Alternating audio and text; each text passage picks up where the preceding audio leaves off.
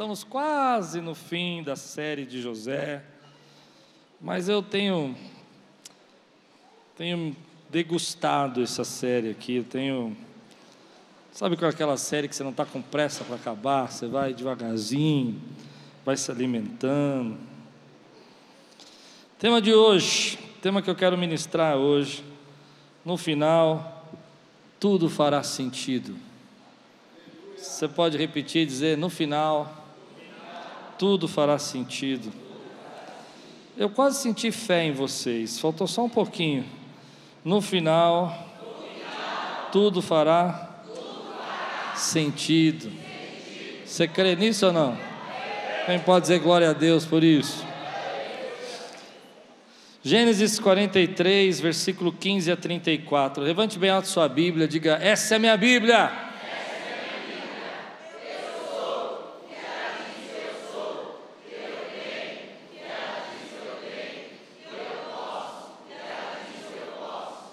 Abrirei meu coração, deixarei a palavra de Deus entrar. Serei. Amém. Então os homens desceram ao Egito, levando o presente, prata em dobre e Benjamim, e foram à presença de José. Deixa eu fazer um parênteses para você lembrar. Os irmãos voltaram, José, eles não sabiam que José era o governador do Egito, e José disse: Olha, vocês só voltem aqui quando trouxerem Benjamim, que era o irmão caçula de José, e eles falaram com Jacó, e Jacó falou: Não, de jeito nenhum, ninguém sai. E Simeão ficou preso lá no Egito, e o pai falou: Se eu perdi Simeão, perdi, mas eu não vou perder Benjamim. E agora a fome ficou muito grave, ficou muito pesada e acabou tudo, o mantimento que eles tinham trazido. E Judá vai, foi a pregação da manhã que eu fiz com a Talita, minha filha. Se você não assistiu, foi muito legal. Eu e minha filha pregamos juntos. E aí e Judá vai com seu pai e fala: oh, você tem que deixar a gente ir, senão vai morrer todo mundo. E agora os homens então pegaram Benjamim, pegaram os presentes que Jacó pediu para levar e estão indo para a presença de José para tentar comprar mais comida, embora eles não saibam que quem está falando com eles ali, quem é o governador ali, quem é o primeiro-ministro ali, é José. Quando José viu Benjamim com eles, disse ao administrador da sua casa: Leve esses homens à minha casa, mate um animal e prepare-o, eles almoçarão comigo ao meio-dia. E ele fez o que lhe for ordenado e levou-os à casa de José. Eles ficaram com medo quando foram levados à casa de José e pensaram: trouxeram-nos aqui por causa da prata que foi devolvida às nossas bagagens na primeira vez. Ei, ei que quer, ei que quer atacar-nos, subjugar-nos, tornar-nos escravos e, tornar, e tomar de nós os nossos jumentos. Por isso dirigiram-se ao administrador da casa de José e lhes disseram à entrada da casa: Ouça, Senhor, a primeira vez que viemos aqui foi realmente para comprar comida, mas no lugar em que paramos para pernoitar, abrimos nossas bagagens e cada um de nós encontrou a prata que tinha trazido na quantia exata. Por isso a trouxemos de volta conosco, além de mais prata para comprar comida. Não sabemos quem pôs a prata em nossa bagagem. Fiquem tranquilos, disse o administrador. Não tenham medo, seu Deus, o Deus de seu pai, foi quem lhes deu um tesouro em suas bagagens, porque a prata de vocês eu recebi.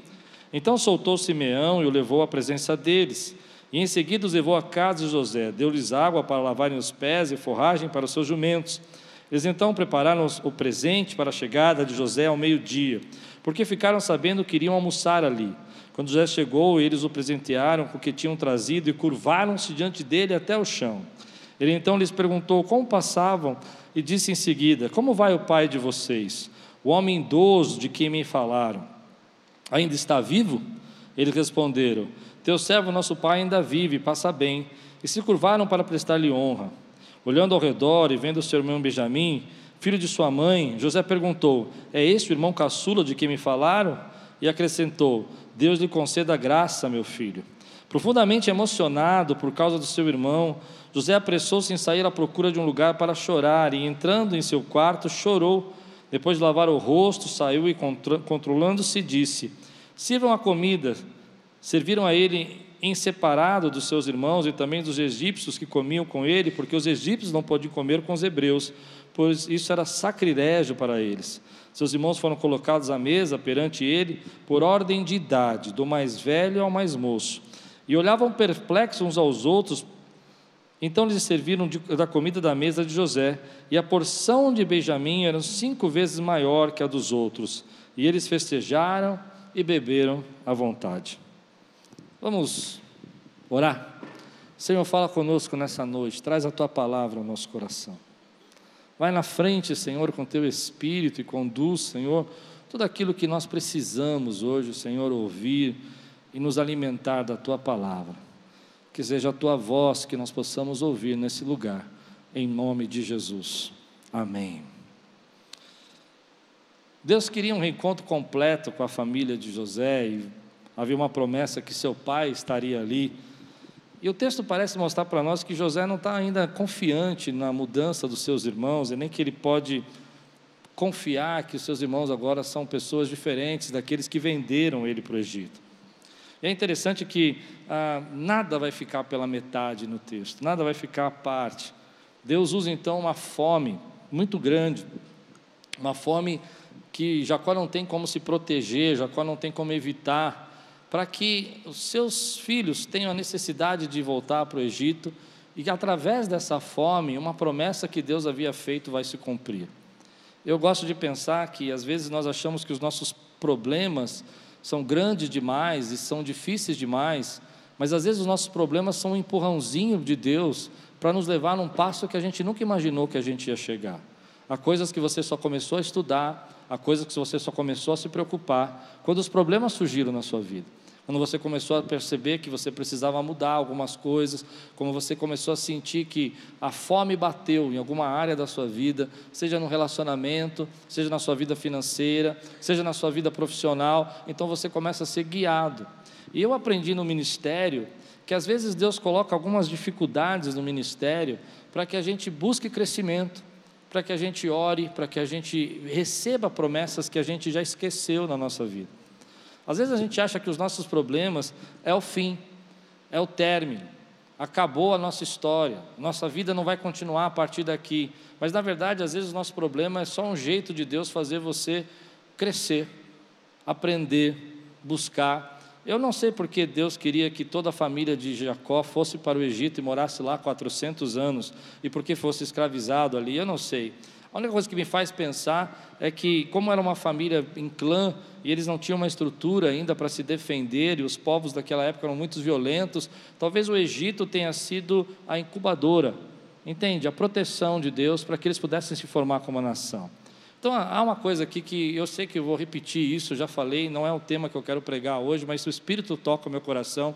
Há problemas que você está enfrentando hoje que vão levar você na direção que Deus quer que você vá para receber as promessas que Deus tem para você. Se eu não tivesse vivido alguns problemas do meu ministério, até inclusive na minha pregação, eu talvez não tivesse buscado crescimento para pregar. Eu conheço muitas pessoas que são um fenômeno, que têm um talento nato para fazer as coisas, mas não saem do lugar. E eu explico para você por que elas não saem do lugar. Porque quando elas têm muito talento, as coisas fluem demais, elas não precisam se esforçar para nada, elas acham que sempre o talento vai garantir.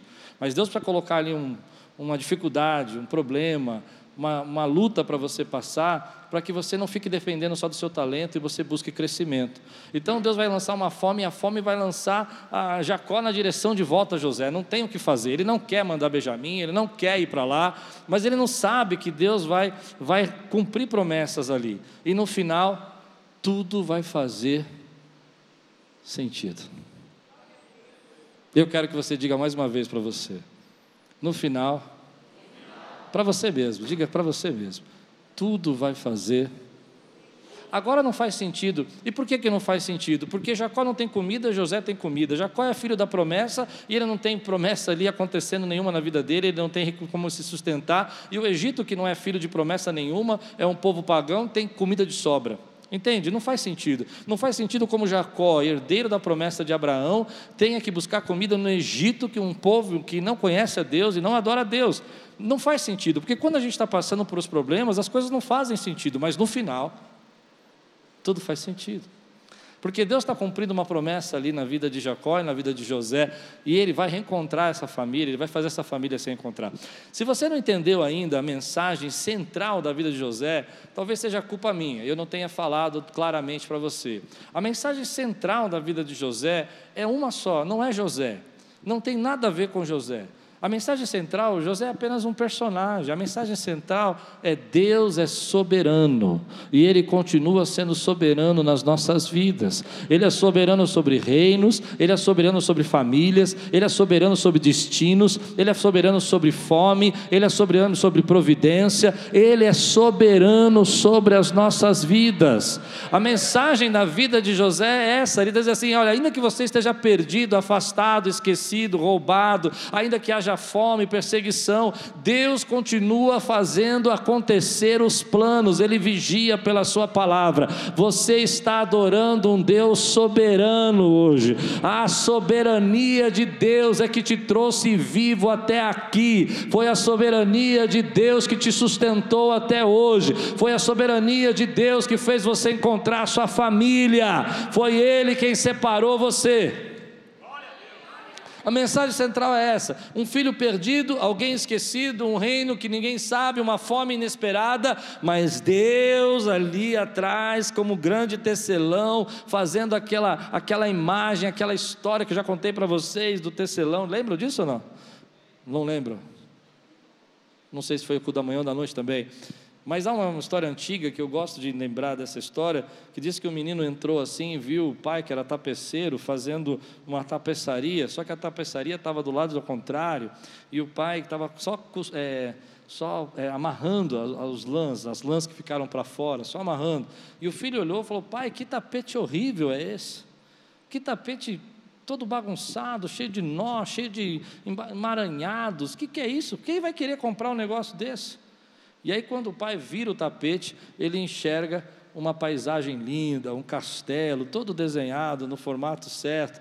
E às vezes eu percebo que Deus é o, é o maior tecelão da nossa vida, porque nós só estamos olhando o tapete por baixo, vendo tudo confuso e tudo perdido, mas Deus está criando uma história maravilhosa, um reencontro maravilhoso, porque Deus é soberano. E se você crê que Deus é soberano na sua vida, que sua vida depende dele, adore ao Senhor. Te dou 30 segundos para você adorar aquele que é soberano nessa terra, meu irmão. A história de José é isso.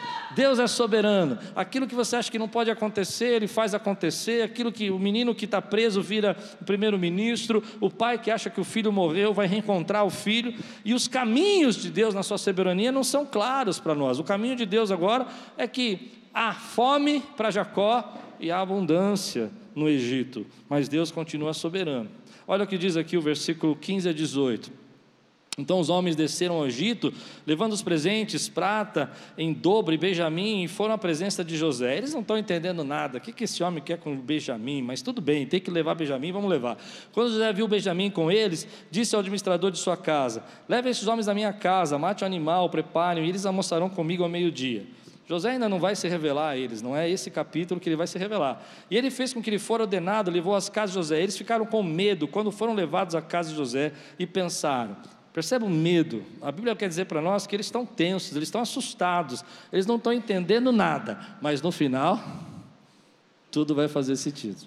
Mas agora estou entendendo nada. Por que, que esse homem está levando? Eles estão pensando o pior. Qual é o pior da situação aqui? Ah, eles vão ser presos, eles vão ser levados escravos, ele vai roubar os jumentos, eles estão preocupados com os jumentos que vão perder os animais e carga deles. Então eles estão, não estão entendendo. Ele quer nos atacar, subjugar, nos tornar os escravos e tornar de nós os nossos jumentos. É isso que eles estão pensando. Mas antes de eu entrar exatamente nesse medo, eu fico pensando quando olho para esse texto sobre as fases da nossa vida. A vida tem fases, tem momentos da nossa vida. E eu percebo que muita gente, é, depende da fase que você está vivendo, a pessoa entra em pânico, ela fica desesperada. Quando você olha para a história aqui, você percebe que Jacó foi próspero, você conhece, eu fiz uma série sobre Jacó, se você nunca estudou a vida de Jacó, é linda, né?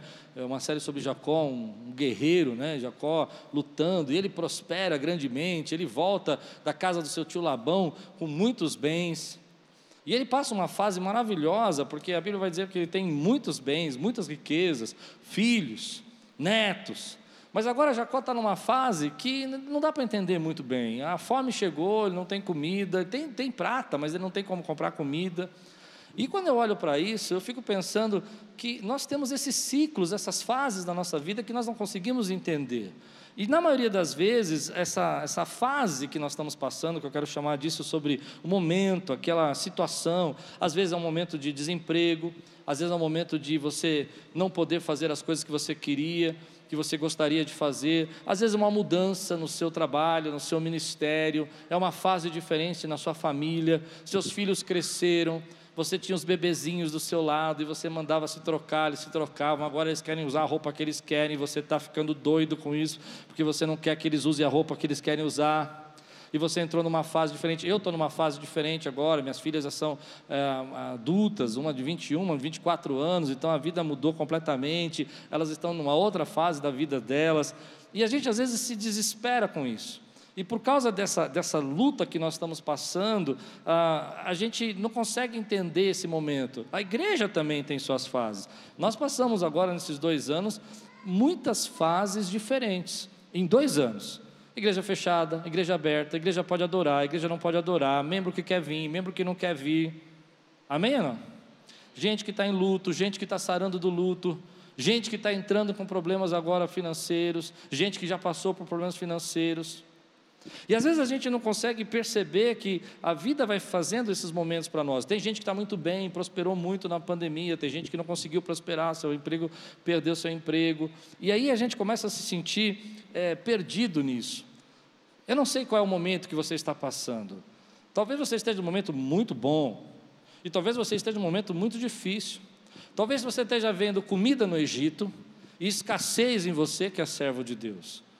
Talvez você esteja vendo lá que no Egito está tendo abundância, entende o que eu quero chamar para o Egito? Pessoas que não conhecem a Deus, e você que está se aproximando de Deus está numa fase que nunca viveu na sua vida.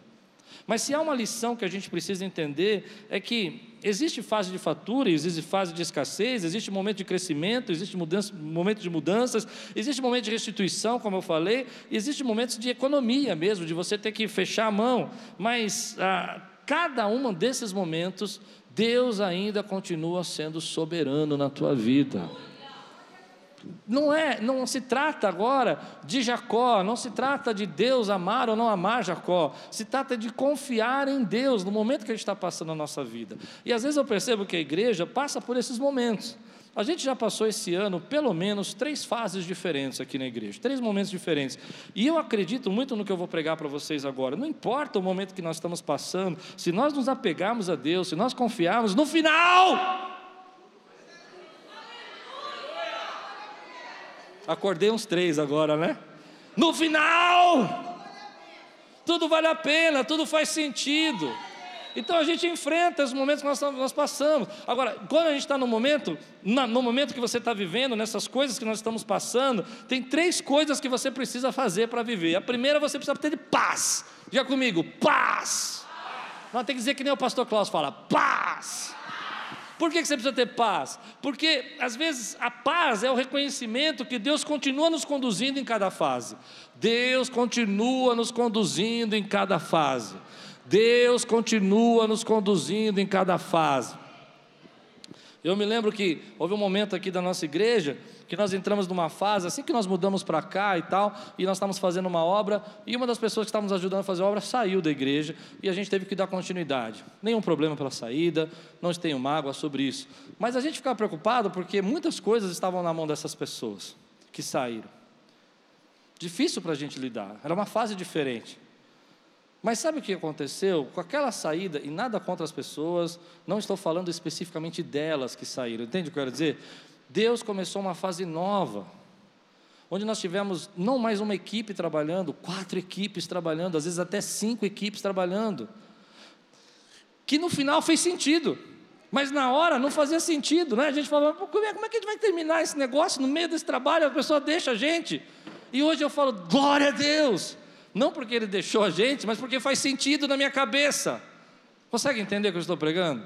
Então a primeira coisa que você precisa entender, não importa o momento que você está passando, paz do seu coração para reconhecer que Deus vai conduzir você nessa tempestade. Então diga comigo, paz. A segunda coisa que a gente precisa aprender para aventar essas fases, coragem.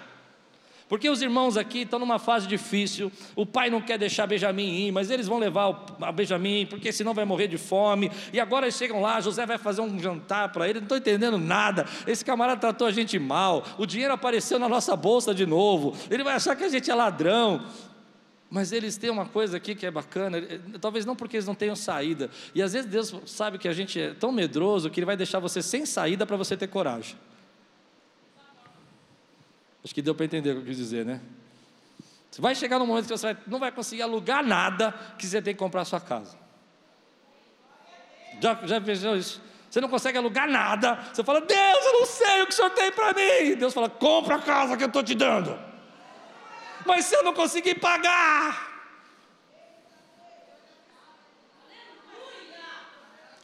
Eu recebi um recado essa semana, um rapaz que eu apresentei como membro hoje. Deixa eu lembrar o nome. Renan. O Renan me mandou um recado aqui, dizendo que uma das pregações que eu fiz aqui na igreja, Deus estava tocando muito o coração dele que ele tinha que abrir uma empresa. E uma das pregações ele sentiu coragem em abrir a empresa dele. Às vezes, Deus vai colocar situações na nossa vida que você vai estar tão, tão apertado que você vai ter coragem de fazer. Você vai ter que fazer por. Não tem jeito. Vai com medo mesmo. Sabe? Vai com medo mesmo.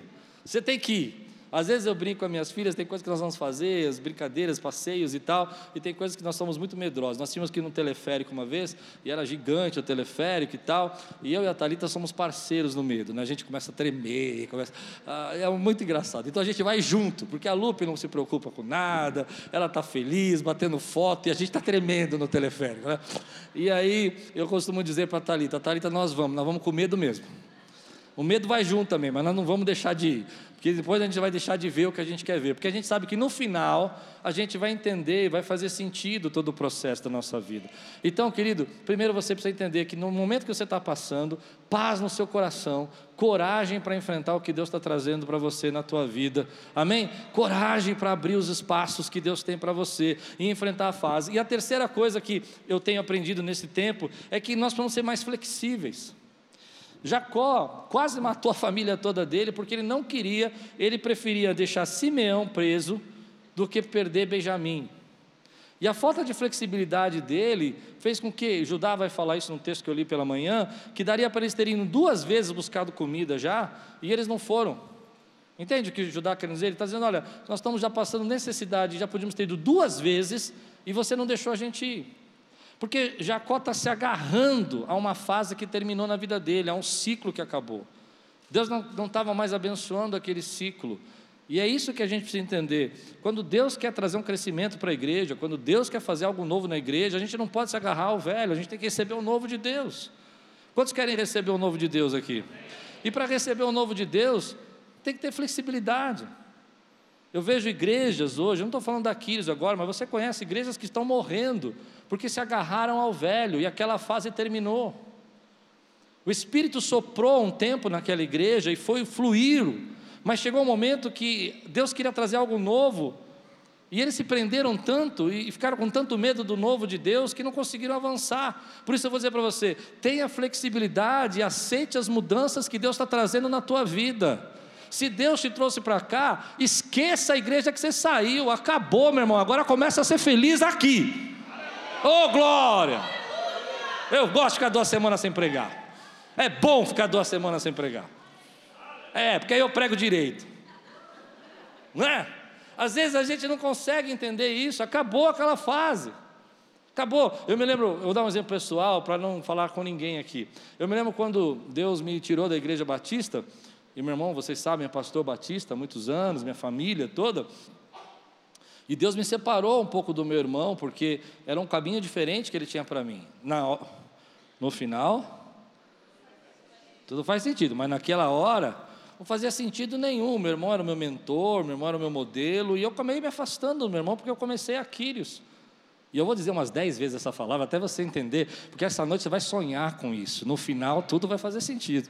Né? E aí eu comecei a, a, a, viver uma fase na minha vida que eu queria viver o passado, eu queria ficar ligando para o meu irmão, ficar perguntando as coisas para ele. E sabe o que aconteceu? Eu retardei o processo de Deus para a minha vida. Não por culpa do meu irmão, de forma nenhuma. Ele não teve. Todos os conselhos dele foram maravilhosos, mas não eram para mim. Não sei se faz sentido isso para você. Não era o que Deus queria que eu vivesse. Deus queria que aquilo fosse essa igreja aí. Fala aleluia para eu ouvir. Deus queria isso para nós e a gente estava tentando viver o velho. Então você precisa ter flexibilidade para viver o novo de Deus para a tua vida. Você precisa de paz no seu coração para reconhecer que Deus está conduzindo a tua vida e Ele é soberano. Você precisa de coragem para entender que essa fase que você está passando, no final tudo vai fazer sentido. E você precisa entender que se você não for flexível, não mudar e ficar tentando viver o velho, comparar, ficar fazendo comparações, ficar fazendo medições, ficar dizendo como foi na outra empresa que você viveu, no trabalho que você teve, você não pode receber o novo de Deus para sua vida. Essa, esse é o momento que eles estão passando. E eles estão com medo desse momento, eles estão encarando isso. E, e eles não percebem que tudo isso, no, no, final das contas, é o início de algo muito grande, muito bom que Deus vai fazer na vida deles. Eles vão ter um tempo de paz, de prosperidade. Aliás, uma coisa que eu aprendi com um mestre é, é que a palavra Egito no hebraico significa lugar bom que ficou apertado. Olha que interessante. Que quando vai surgir o nome Egito, né, na verdade, é, a ideia é que para o hebreu é que aquela terra foi tão boa, tão boa, mas eles se multiplicaram tanto lá que ficou apertado. Então virou Egito. Por isso que é o termo, às vezes a gente fala assim, ah, esse Egito, lugar bom que ficou apertado. Mas era um lugar bom que Deus estava levando para aquele, mas um lugar para dar preservação. Essa prova que você está passando é a prova para Deus mostrar para você que há mudanças chegando na sua vida que algo novo vai acontecer, que tem uma autoridade nova vindo aí, que tem uma liberação nova de unção para a tua vida, que tem uma liberação nova de processos para você, e tem um ciclo novo começando. Quem pode dizer glória a Deus por isso, querido? Então, no versículo 19 a 23, ah, eles estão com medo e eles vão até o administrador da casa de José e disseram à entrada da casa: Ouça, Senhor, a primeira vez que viemos aqui foi realmente para comprar comida porque José tinha dito que eles eram espiões. Mas no lugar em que preparamos para pernoitar, abrimos nossas bagagens e cada um de nós encontrou a prata que tinha trazido na quantia exata. Por isso a trouxemos de volta conosco ali de mais prata para comprar comida. Não sabemos quem, quem pôs a prata em nossa bagagem. A resposta do administrador é a chave. Ele diz: fiquem tranquilos. Aliás, vamos fazer isso. Faz tempo que eu não faço. Olha para o irmão que está do teu lado e fala assim: fique tranquilo. Eu sei que vocês detestam fazer isso, mas eu amo fazer. É, diga com fé, fique tranquilo. Amém? Ele diz: fique tranquilo, disse o administrador, não tenham medo, o seu Deus, o Deus de seu pai, e isso é incrível, porque a única vez que você vê nesse texto, no capítulo 43, é, de uma forma de fé, porque Abraão fala assim: Deus, que Deus guarde, que Deus permita que Simeão e Benjamim volte, mas no final, como eu falei de manhã, ele diz assim: é, e se eu ficar sem filho, fiquei. Ele estraga tudo no final. Ele joga medo nos filhos. Fala, não, que Deus traga vocês de volta, que Benjamim volte. E se eu ficar sem filho, eu fiquei. Eu imagino Judá. Hã? Deus ia trazer, mas esse homem que não conhece o Deus, nem o Deus do pai deles, foi quem lhes deu um tesouro em suas bagagens, porque a prata de vocês eu recebi. Então soltou-lhe Simeão e levou à presença deles. E é nessa hora que a gente não está entendendo nada, que eu acredito que é a nossa fé é provada e que nós temos que aceitar os caminhos do Senhor. Eu aprendi que às vezes a gente reluta muito com os caminhos do Senhor. Nosso medo de sofrer, medo de fracassar, o medo de dar errado, o medo de perder. Quem aqui nunca teve medo de perder? E a gente acaba com esse medo, não aceitando os caminhos que o Senhor tem para a nossa vida. Deus vai fechando as portas, Deus vai te empurrando, Deus vai colocando um peso às vezes no seu coração, entende esse peso para você fazer alguma coisa porque a gente às vezes não aceita os caminhos do Senhor, a gente não confia.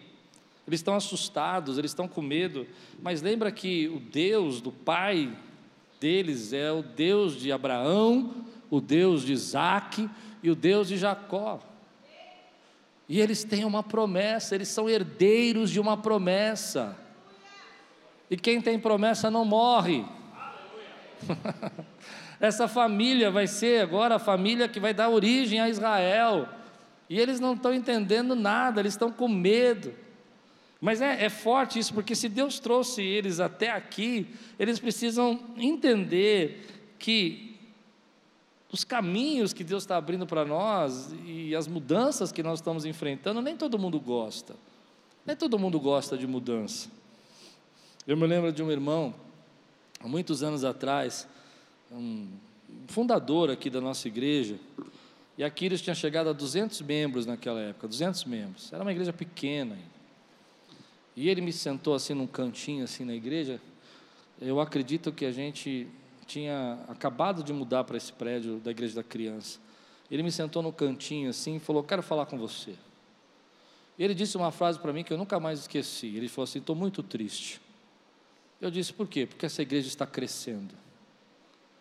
É verdade. E eu disse: "Como assim?". Ele falou assim: "Porque eu gostava quando era pequenininho. Eu gostava quando tinha poucas pessoas. E eu falei, eu não gostava não. Não tinha dinheiro para pagar aluguel, não tinha dinheiro para fazer nada na igreja. Entende isso? E às vezes a gente não consegue perceber que nós temos que confiar em Deus nesses caminhos que Deus está trazendo para a nossa vida. O caminho de Canaã ao Egito, muitas vezes é um caminho trilhado por pessimismo. Escute o que eu vou dizer. Na maioria das vezes, nós somos como os irmãos aqui, pensando no pior. Se crescer, eu vou perder meu lugar. Se crescer, eu não vou ter espaço. Era isso que aquele irmão estava pensando. Se crescer, o cobertor vai ficar curto. Já dormiu com cama com cobertor curto? A mulher puxa de um lado, você puxa do outro, é uma briga, irmão. É uma briga, o pé fica para fora, você quer cobrir a cabeça. E às vezes a igreja parece isso, um cobertor curto. A gente começa a crescer, o palco fica pequeno, as câmeras têm poucas, as escalas são maiores, não é isso? Mas no final.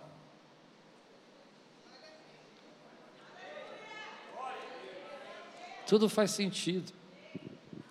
E é interessante porque esse caminho que nós fazemos de Canaã, de onde eles estão, ao Egito, é um caminho cheio de pessimismo eu vou perder a autoridade, eu vou ficar escravo, eu vou ficar preso, eu, eles vão, ele, ele vai nos julgar, ele vai nos condenar. E Deus já tem preparado bênçãos que a gente não consegue nem imaginar. Seja sincero.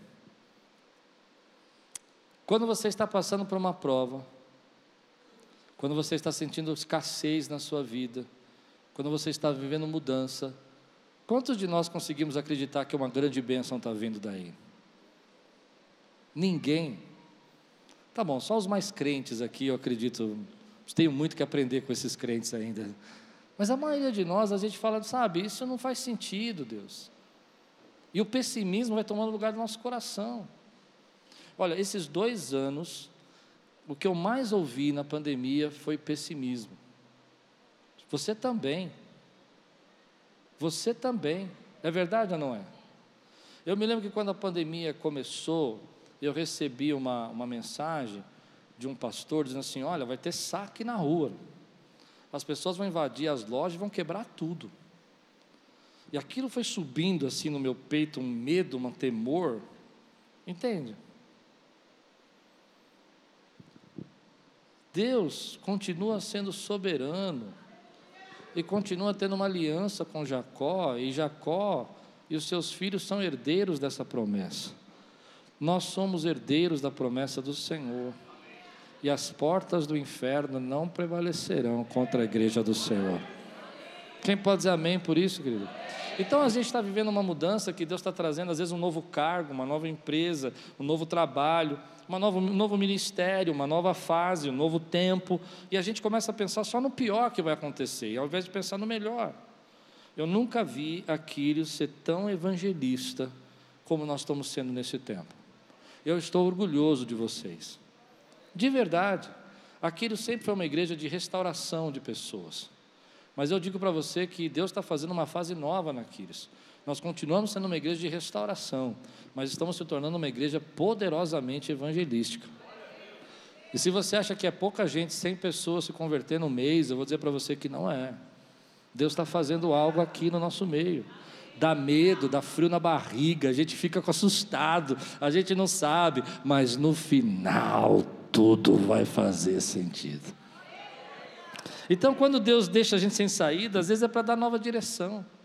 Quando Deus deixa a gente empurrado, às vezes é para a gente entender que esse é o caminho e a gente precisa deixar um pouco de lado o pessimismo. Só de dar um pouco de lado as tristezas, sabe? Não vai dar certo, não vai acontecer, as coisas vão ficar piores, a gente não vai conseguir. Eu não sei como Deus vai fazer. Eu não sei como Deus vai fazer, mas eu sei que nenhuma promessa vai ficar esquecida. E Ele vai cumprir isso na nossa vida. O texto continua, em seguida, os levou à casa de José, Deus e água para lavarem os pés, versículo 24, e forragem para os seus jumentos, eles estavam prepararam presentes para a chegada de José, eu fico imaginando eles colocando os presentes, como era costume na época, assim, para José quando entrar, vir os presentes ali, ah, quando José, ao meio-dia, porque ficaram sabendo que iriam almoçar ali, quando José chegou, eles o presentearam com o que tinham trazido e curvaram-se diante dele até o chão. Eles então lhe perguntou como passavam e disse em seguida: Como vai o pai de vocês, o homem idoso de quem me falaram? Ainda está vivo, eles responderam: Teu servo, nosso pai, ainda vive e passa bem. E se curvaram para prestar honra. Olhando ao redor e vendo seu irmão Benjamim, filho de sua mãe, José perguntou: É esse o irmão caçula que me falaram? E acrescentou: Deus lhe conceda graça, meu filho. Agora, note esse texto, essa parte que eu quero pregar. Profundamente emocionado profundamente emocionado por causa do seu irmão, José apressou-se em sair à procura de um lugar para chorar. Que texto, irmão! Que texto! Você sente a pressão do texto? Ele está tão emocionado ele está tão feliz, e as lágrimas de José aqui não são lágrimas para mim de tristeza, de remorso, de, de lembrança do passado. Sabe, é quando Deus faz algo na tua vida que te arranca lágrimas de emoção. Deus já fez algo na tua vida que te deixou tão emocionado, que você ficou emocionado de viver aquele momento na sua vida. Deus já fez algo na tua vida. Eu vivi algo assim outros dias. Uma pessoa muito importante para mim, que eu perdi no começo do meu ministério, eu fui pregar na igreja dele, e no final da igreja, eu não tinha muito contato, depois que o ministério começou, eu sentei do lado dele, quando eu estou pregando, ele olhou para mim e falou assim: e eu, eu nunca imaginei que essa pessoa ia dizer isso para mim. Me perdoe, estou contando um exemplo pessoal, talvez não seja nem legal falar isso, mas foi um momento que tirou lágrima do meu coração, sabe? E eu nunca imaginei que essa pessoa ia olhar para mim de tudo, depois de tudo que passamos, depois de tudo que aconteceu, depois de todas as dificuldades que passamos, olhou para mim assim, segurou no meu braço e falou assim: Você prega muito bem. Eu sei que é uma bobagem, dá para entender? Não, sei, entende? não é uma coisa simples, mas foi uma coisa que eu nunca imaginei que Deus pudesse fazer. Então eu quero liberar uma palavra aqui para quem crê. Quem não crê, fica quieto, não fala nada. É, Deus tem tempo para nós, onde vai trazer promessas que vão tirar a lágrima do teu coração. As situações que Deus vai fazer. José sai escondido e as lágrimas de José é porque ele está vivendo isso, ele está sentindo a promessa se cumprir, ele está sentindo, está fazendo sentido, está fazendo sentido, eu estou entendendo eu estou compreendendo. Você percebe que a gente tem uma noção, eu tinha essa noção de estudar em série, que a gente, José já tinha entendido tudo antes, mas nós vamos perceber que ele vai entender no próximo capítulo. É no próximo capítulo que ele vai entender. Vai falar, é por isso que eu vim diante de vocês, é por isso que Deus me mandou aqui. Não foi vocês que me venderam, mas foi o Senhor que me mandou adiante de vós. Porque no final ele vai conseguir enxergar. Mas eu creio que Deus tem fases na nossa vida e momentos da nossa vida que você vai viver promessas de Deus na sua vida que você vai chorar de emoção, não de raiva, não de remorso, não de tristeza, não de lembrança do passado, não do que você perdeu, mas de ver que faz sentido tudo que você passou e enfrentou na tua vida, porque Deus continua cumprindo promessas. É nessa hora que as lágrimas de José fazem sentido. Ele vai chorar. Ele vai chorar quando uma promessa se cumpre, ele vai chorar porque ele entende que tudo que ele passou, tudo que ele sofreu, tinha um propósito. Aguarda isso, que no final eu quero usar isso para pregar. Há uma situação que você chorou quando viu realizado na sua vida? Há uma situação que você chorou quando viu realizado? Eu chorei quando eu vi, quando a Thalita teve uma paralisia quando criança, e eu vi que depois de cinco dias o braço dela voltou, a perna voltou sozinho, eu chorei. Eu chorei porque eu tinha feito uma oração falando: Deus, se eu sou teu servo, cura minha filha. E ele curou a minha filha. As situações da nossa vida que Deus vai tirar lágrimas, onde você vai dizer: Senhor, tu és tão bondoso. Tem gente que chorou quando entrou na sua casa nova. Tem gente que chorou quando pagou a sua dívida. Tem gente quando chorou quando viu seu filho nasceu, depois de tantas dúvidas e lutas, e pegou no colo a promessa de Deus e chorou. Não é? E você começa a dizer: Deus, como tu és bom, como tu és tremendo, como tu és maravilhoso. Tem gente que está chorando agora porque está lembrando de promessas que Deus cumpriu na sua vida. Eu me lembro de uma promessa, são coisas pequenas, são coisas bobas, mas que eu sei que Deus fala comigo assim. Eu, sou muito simplório às vezes, eu me perdoe, eu sou simplório, mas teve uma situação na minha vida, quando eu era criança eu era muito pobre, e nós não tínhamos muito recurso para nada, e meu pai queria investir um pouco na minha cultura, na minha sabedoria, mas eu estava em escola pública, era uma escola mediana, não tinha recursos, e meu pai fez uma, uma, uma assinatura de uma revista, National Geographic, porque meu pai queria que eu conhecesse o mundo, queria que eu conhecesse os lugares e tal. E eu me lembro que eu ficava torcendo para a próxima edição ser sobre o Egito, porque eu curtia demais o Egito, achava lindo. E eu me lembro que numa das edições que veio com a máscara do Tutankhamon assim na capa, muitos anos atrás, é, eu, eu, pequeno, 12, 12, 9, 12 anos de idade, eu deito na cama assim, e eu me lembro que eu tinha aprendido na igreja naquele dia que se nós orássemos, Deus respondia a nossa oração. Essa foi a história da classinha. Essa foi a história que eu vi na igreja. Se você orar, Deus responde a tua oração. E eu peguei aquela revista e fiz uma oração muito simples. falei, Deus, o Senhor responde a oração, então um dia eu quero ir no Egito e conhecer esse lugar. Eu não sei porque eu orei isso, porque é um lugar muito difícil de ir, mas eu orei. Eu quero nesse lugar. E me lembro que o dia que nós chegamos ali no Cairo e que eu vi as pirâmides do Egito, que eu vi a, a tudo aquilo lá.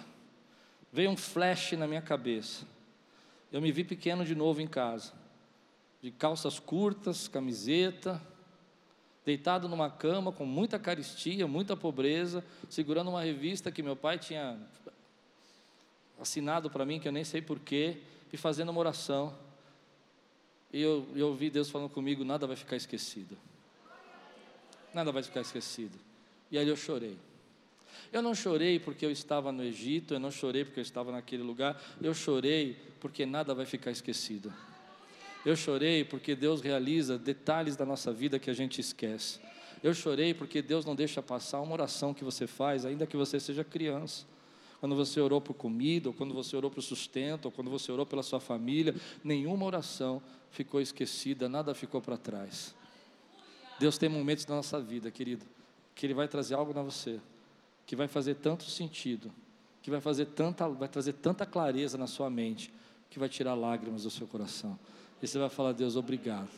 Agora eu entendi porque eu sofri tudo isso.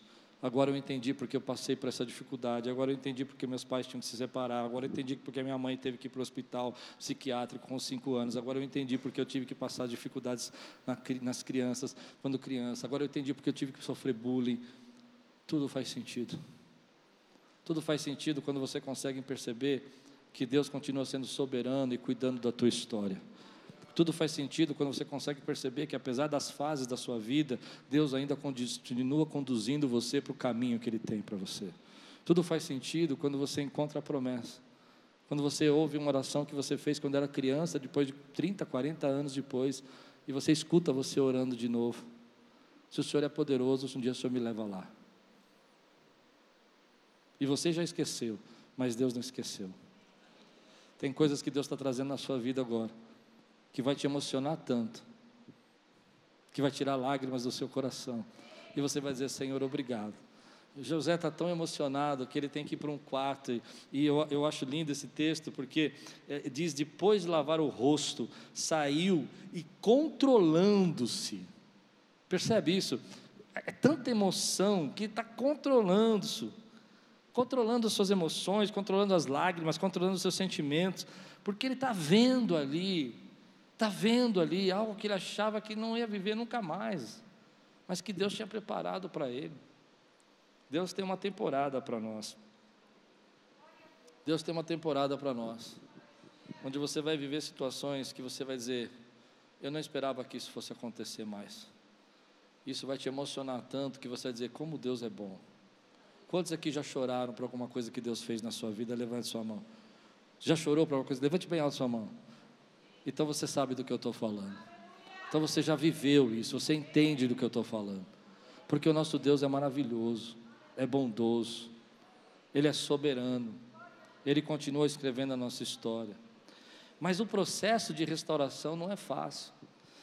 Percebe no texto que José ainda não consegue confiar tanto nos seus irmãos, não é tão simples assim. Ele vai fazer a última prova, que é o capítulo 44, ele vai colocar a taça dele na, na, na na bolsa de Benjamim e vai mandar o pessoal ir lá pegar a, bolsa, procurar a taça e vai achar na bolsa e vai querer segurar Benjamim para ele e não vai querer. E porque José está testando, ele está tentando confiar e é um processo confiar. Nem sempre a gente consegue confiar depois de ser ferido, depois de ser machucado, depois de sofrer tanto, mas ele está tentando, ele está abrindo espaço. E é isso que é bonito, porque você vê a tentativa dele no versículo 34, 31 a 34. Depois de lavar o rosto, saiu e controlando-se, disse: Sirvam a comida. Se viram a ele em separado dos seus irmãos e também dos egípcios que comiam com ele, porque os egípcios não podiam comer com os hebreus. Olha a situação que ele está. O povo que está ali não sabe que, nem os servos sabem que ele é José. E ele come na mesa dos egípcios, o que seria um sacrilégio porque ele é hebreu. Mas o povo acha que ele é egípcio. Consegue entender? Então existe uma situação aqui, me revelo e todo mundo fica sabendo quem eu sou, não revelo, é uma situação difícil, mas ele está lá, está fazendo. Seus irmãos foram colocados à mesa perante ele por ordem de idade, do mais velho ao mais moço. Isso é muito bonito, porque no costume daquela época é, é como se José estivesse honrando, né, reconhecendo seus irmãos ali e a autoridade. E, e, e serviam de comida para eles, e, e a porção de Benjamim era cinco vezes maior. Isso é muito legal. Porque, por que cinco vezes maior? Porque era um símbolo de honra para Benjamim. É como se Benjamim estivesse vivendo a restituição, a graça de Deus na vida dele. Entende? Então ele perdeu seu irmão, mas ele estava recebendo uma porção dobrada, cinco vezes maior. E aí eu gosto desse texto. E eles festejaram e beberam à vontade. José festeja com seus irmãos que venderam ele. Que loucura é essa, irmão? Que bondade está no coração dele, que atitude bondosa, né?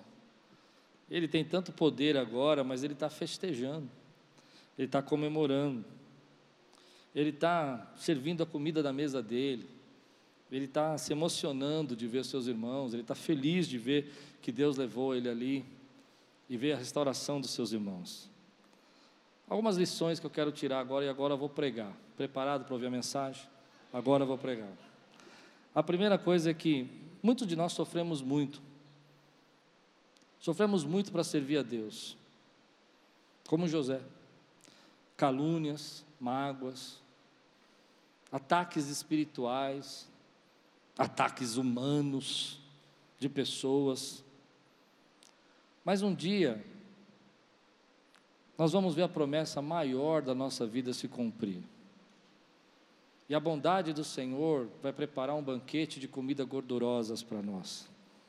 E a gente vai festejar e vai viver a promessa que Jesus falou que quando ele voltar, não beberei mais do vinho até que eu volte. E nós vamos estar com ele sentado na mesa. E no final, tudo vai fazer sentido. A mensagem para mim desse texto é essa: nós vamos nos alegrar de ver o Rei dos Reis, Senhor dos Senhores, voltando em glória, reinando para sempre.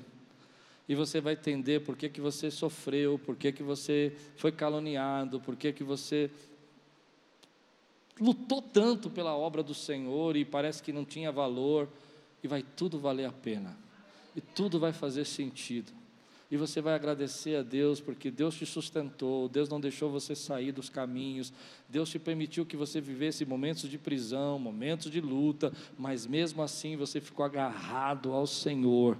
E isso vai fazer tão sentido para você quando você vê o Rei dos Reis vindo sobre as nuvens em glória, onde todo olho verá e toda língua confessará que Jesus Cristo é o Senhor, que tudo vai fazer sentido. Então a palavra é: não pare não desanime, ainda que você não esteja entendendo nada, José, ainda que você esteja apanhando na obra, ainda que as pessoas não estejam entendendo a sua boa intenção, ainda que as pessoas estejam traindo você, faça o que Deus mandou você fazer, faça o que Deus levantou, porque o Rei dos Reis e Senhor dos Senhores vai voltar, e nesse dia a bondade dele vai te alcançar, ele vai dizer: senta na mesa comigo, participa das bodas do Cordeiro, vive comigo essa festa, festeja comigo, porque eu sei o que você sofreu, mas eu sei também como recompensar e abençoar. E aqueles que creem que Jesus vai voltar, dão glória a Deus aqui, meu irmão.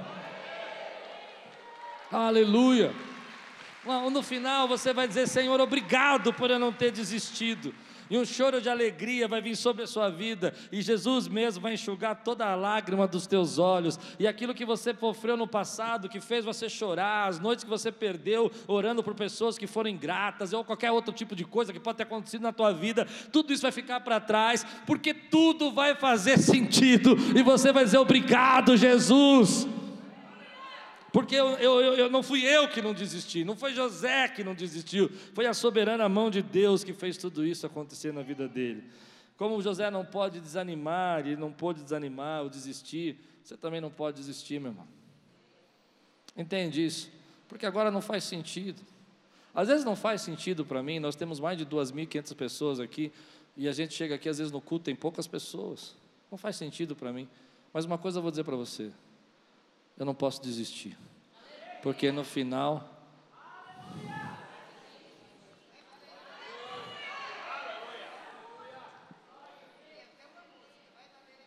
Vai valer a pena. Quantos creem que vai valer a pena, querido? E é isso que eu aprendo nessa história. Quando José olha para o irmão dele, vê Benjamim, vê os seus irmãos, ele chora. E ele fala: Agora entendi.